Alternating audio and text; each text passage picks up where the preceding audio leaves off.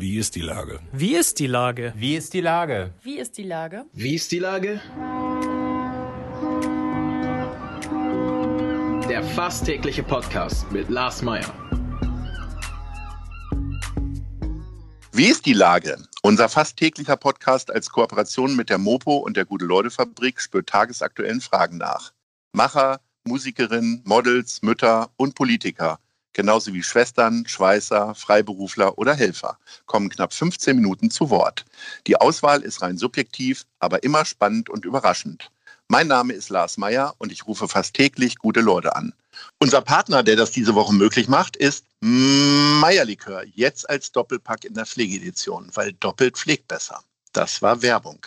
Heute befrage ich die Arbeitspsychologin und Expertin für betriebliches Gesundheitsmanagement, Dr. Maren Kenkens. Ahoi, Frau Dr. Kenkens. Hallo, ich freue mich. Liebe Frau Dr. Kenkens, die Kneipen öffnen, die Theater spielen wieder. So langsam wird der Vor-Corona-Alltag Normalität. Also zumindest wäre das meine Hoffnung in den nächsten Wochen. Im beruflichen Sinne heißt das raus aus der Jogginghose und rein ins Büro. Doch was gibt es zu bedenken, wenn man jetzt wieder ins normale Büroleben startet? Ich äh, fühle mich von Menschenaufläufen immer noch sehr überfordert und die Menschenaufläufe fangen bei mir schon bei drei Leuten an. Wie ist das zu erklären und wie können wir uns alle darauf vorbereiten, jetzt wieder mehr Leute um uns zu haben? Ähm, das ist zu erklären äh, ganz, ganz simpel äh, als natürlicher Anpassungsprozess, den wir die letzten Monate hinter uns gebracht haben. Der Mensch ist ein super, super Verwandlungskünstler eigentlich, äh, sprich, er passt sich Bedingungen an, die ähm, wie auch immer geartet um ihn rum sind. Also die Bedingungen der letzten Monate ist inzwischen so zum Alltag geworden, dass wir uns darauf eingestellt haben. Und jetzt kommt um das auch zu überleben, ehrlicherweise, um nicht ganz darunter zugrunde zu gehen. Und jetzt kommt es zurück in irgendwas von vorher. Ich bin ja fest von überzeugt, wie vorher wird es sowieso nicht. Ähm, aber das, was dann kommt, äh, wie eben, äh, wie Sie gerade sagten, ein, zwei Begegnungen ist dann plötzlich schon erschreckend, äh, weil es Ängste auslöst. Ängste, weil es ungewohnt ist wieder, weil wir es verlernt haben über die Monate, also über diese Anpassung, die ich gerade beschrieb. Und natürlich ist auch sehr diese Infektionsangst geschürt worden, damit wir das äh, nicht machen die letzten Monate. Ähm, und das ist dann bei dem einen ausgeprägter als beim anderen, aber alle sind davon betroffen. Ähm, wirklich, oh Gott, nee, nicht zu nahe kommen, oh Gott, äh, darf ich das wieder? Wann darf ich das? Wie darf ich das? Äh, werde ich dadurch krank oder muss ich dafür viel Strafe zahlen? Oder was denkt der andere, wenn ich mich ihm nähere? so soziale ähm, Kriterien, die dann aufkommen, weil wir wollen ja eigentlich auch immer, dass die anderen Menschen uns akzeptieren. Also da spielt ganz viel zusammen, was diese Reaktion gerade zu menschlich macht im Moment und nicht, wo nicht, nicht sagen muss, oh Gott, ich bin das nur, nein, das sind gerade alle. Das haben diese Angst oder diese Verunsicherung haben alle. Jetzt hatte man das Gefühl, dass Homeoffice schon lange ein Allheilmittel ist, äh, um Platz zu sparen, um Arbeit effektiver zu gestalten, um den Mitarbeitern mehr Möglichkeiten zu geben in der Flexibilität der Arbeitszeiten. Aber äh, jetzt ist es tatsächlich so, dass ich viele, nicht nur Mitarbeiterinnen, sondern auch andere Leute höre, die total froh sind, wenn sie wieder normal zur Arbeit gehen können. Mhm. Ähm, müssen wir uns da auch wieder dran gewöhnen? Oder gibt es eigentlich kein Zurück aus dem Homeoffice? Also, wir haben heute Morgen gerade in einem größeren Leitungskreis diskutiert. Ähm, und es war ganz spannend, weil das ging genau in diese Richtung. Vor zwei Jahren haben sich da in dem Kreis viele mehr Homeoffice gewünscht und es war nicht so einfach. Für manche der Arbeitsfelder ging es gar nicht, die da betreffen, betroffen sind. Und äh, jetzt wünschen sich die gleichen Bereiche zurück ins Büro. Ähm, das heißt, es gibt da auch einen Wandel von, äh, nee, wir wissen wieder sehr zu schätzen, was die persönliche Begegnung macht, auch in der Arbeitswelt, wie wichtig das ist, ich sag mal, Beispiel, ein Konzept zusammen zu erarbeiten und es nicht über den Bildschirm zu machen, sondern wirklich gegenüberzustehen, an einer Pinwand zusammenzustehen, vor einem Laptop zusammenzustehen, wie da die, die, die Ideen sprudeln, wenn man das in einem Raum macht ich glaube, viele von uns haben die Erfahrung gemacht, dass manche Themen über digital und von zu Hause eben nicht gut gehen. Also so Konzeptarbeit, kreative Arbeit ist schwierig oder Vertragsabschlüsse ist schwierig, wenn man sich über was verhandelt und einigt. Das ist schwierig, wenn man es nur so von ferne macht. Einarbeitung von neuen Kollegen ist schwierig, Verabschiedung ist schwierig. ähm, oder schwieriger, all das. Äh, was auch schwierig ist, ist äh, oder schwieriger ist schwierige Themen, Konflikte. Äh, oder auch mal die ganz schnelle Absprache. Ich gehe mal eben zur Nachbarbürotür, habe eine Frage und sie ist geklärt. Ich muss nicht erst gucken, wann hat derjenige Zeit, kann ich dem eine Einladung über eine der Medien schicken, äh, kann ich den erreichen telefonisch, äh, nein, der ist in einer Videokonferenz. Das ähm, erlebe ich gerade und hören wir auch in den vielen Betrieben, wo wir tätig sind, dass die sich sehr, sehr freuen, wenn es wieder in reales Zusammentreffen, Aufeinandertreffen geht. Und gleichzeitig die Ängste, die wir eben hatten. Natürlich. Jetzt gibt es ja kein Schwarz oder Weiß wahrscheinlich. Äh, ich glaube, ja. wie immer kommt es auf die Mischung an. Ne? Was raten Sie denn Firmen, wie sie damit umgehen sollen? Oder mir als Chef einer Firma mit 16 Mitarbeiterinnen und Mitarbeitern, wie man damit umgehen sollte. Wir haben jetzt 50 Prozent Homeoffice gerade, das heißt, wir arbeiten in zwei Gruppen, äh, immer wechselweise. Ähm, ich denke ja darüber nach, das eher schrittweise dann zu machen, damit man sich so langsam gewöhnt. Jetzt arbeiten wir im kreativen Bereich und genau das geht gerade mhm. komplett verloren im Homeoffice tatsächlich. Ja, also absolut unterstreichen würde ich das sukzessive, also nicht radikal von einem aufs nächste äh, Arbeitsmodus switchen, das ist zu plötzlich. Man muss sich auch da wieder umgewöhnen. Also Schritt für Schritt finde ich genau die richtige Entscheidung. Und gleichzeitig ähm, finde ich auch äh, wichtig, nicht zum Alten irgendwie zurückzuwollen, sondern schon auch zu gucken, was hat diese Zeit auch Wertvolles gebracht. Und eine größere Bereitschaft auch an manchen Stellen, Homeoffice zuzulassen oder sich damit zu arrangieren oder sich digital nachzurüsten, um bessere Internetverbindungen zu haben oder bessere technische Ausstattung. Das haben wir ja auch, da haben wir ja ganz viel geschaffen und erreicht und das Positive auch zu nutzen und zu sagen, wie kommen wir in eine neue, das schöne Wort, äh, Unwort der Zeit, New Normal, wie kommen wir denn in ein neues, neue Normalität zurück, oder nicht zurück, sondern in eine neue Normalität nach vorne gerichtet. Ähm, meine, mein Rat ist, Hybrid-Mischformen beizubehalten. Also sowohl die Vorteile des Homeoffice und die Vorteile des live zusammen in einem Raum sitzens ideal zu kombinieren.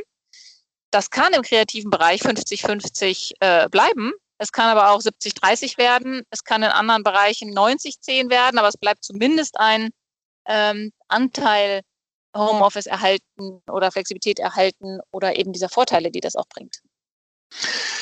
Hat dieses ganze Homeoffice auch wirklich Schäden mit sich gebracht? Sie sind ja Arbeitspsychologin und äh, ich habe den Eindruck, dass die Leute insgesamt, jetzt vielleicht nicht gerade bei uns in der Firma, aber insgesamt gerade ältere schon sehr, sehr belastet sind äh, durch die Tatsache, dass der Übergang immer sehr schwer fällt. Äh, wann ist Feierabend?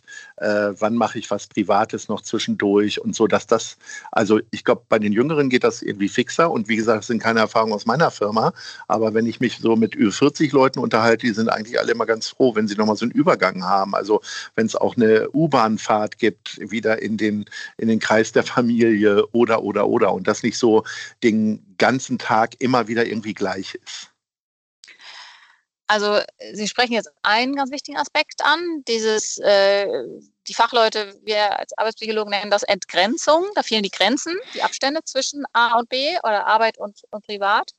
Und dass die jüngeren Generationen das eher schon gelernt haben, weil sie auch technikaffiner äh, Privatleben, Arbeitsleben sowieso an vielen Orten mitnehmen und mitgenommen haben.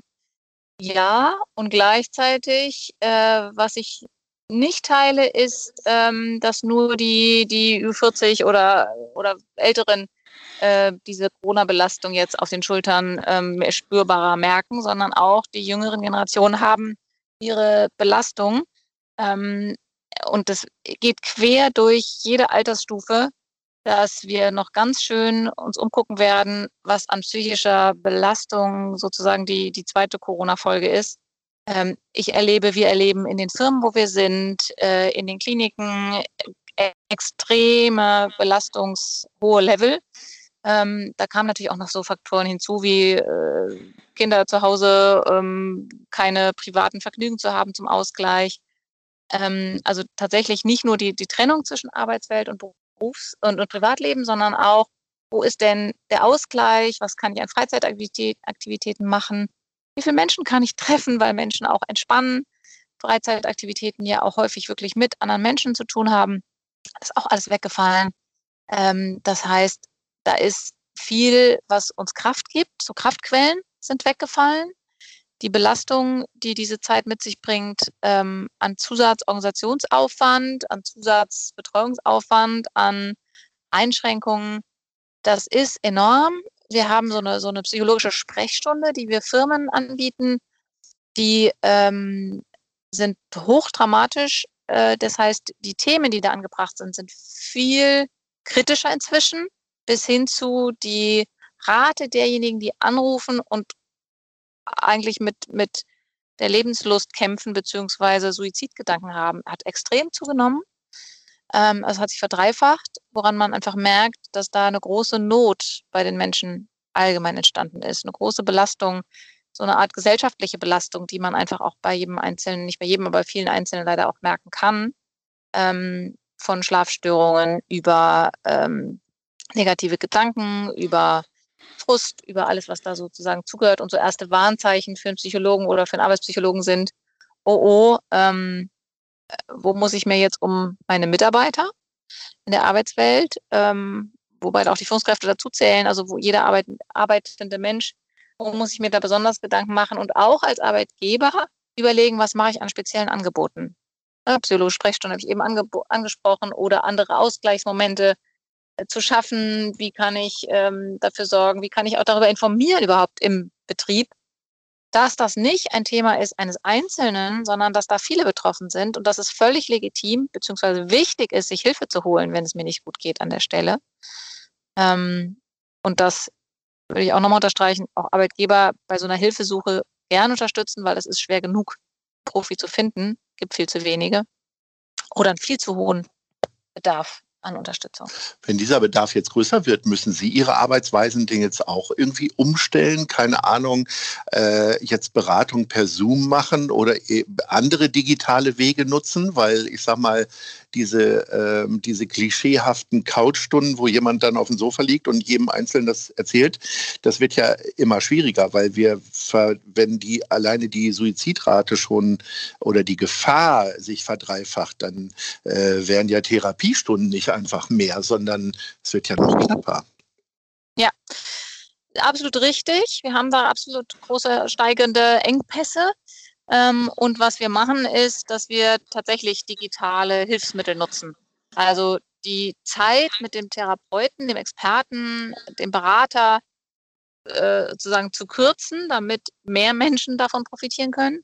Und gleichzeitig gibt es ganz tolle, das ist auch ein, ein Thema, was in dem, was von der Corona-Zeit äh, im Sinne profitiert, klingt immer so blöd, aber was gewachsen ist in der Zeit, wo man zugelernt hat, dass es digitale Programme, Tools, Handwerkskoffer gibt, Menschen beispielsweise mit einer Schlafstörung zu unterstützen. Die können ein Programm nutzen, wo sie mit für sich selber, wenn der Therapeut keine Zeit mehr hat, weil er noch fünf andere sehen muss, ähm, dieses Tool zu nutzen, damit zu arbeiten und auch sich wirklich eine riesige Portion Entlastung zu holen, weil an diesem Tool haben Experten, Therapeuten, Psychologen gearbeitet, dass er arbeitet. Das heißt, es ist fachlich äh, auf einem extrem hohen Niveau wenn man Gutes nutzt, gibt da ein paar schwarze Schafe, aber wenn man die Guten nutzt, dann sind die fundiert gemacht und sind auch für Profis gemacht, dass Profis die dann auch einsetzen und ihren äh, Patienten, Klienten, Mitarbeitern zur Hilfe mitgeben können.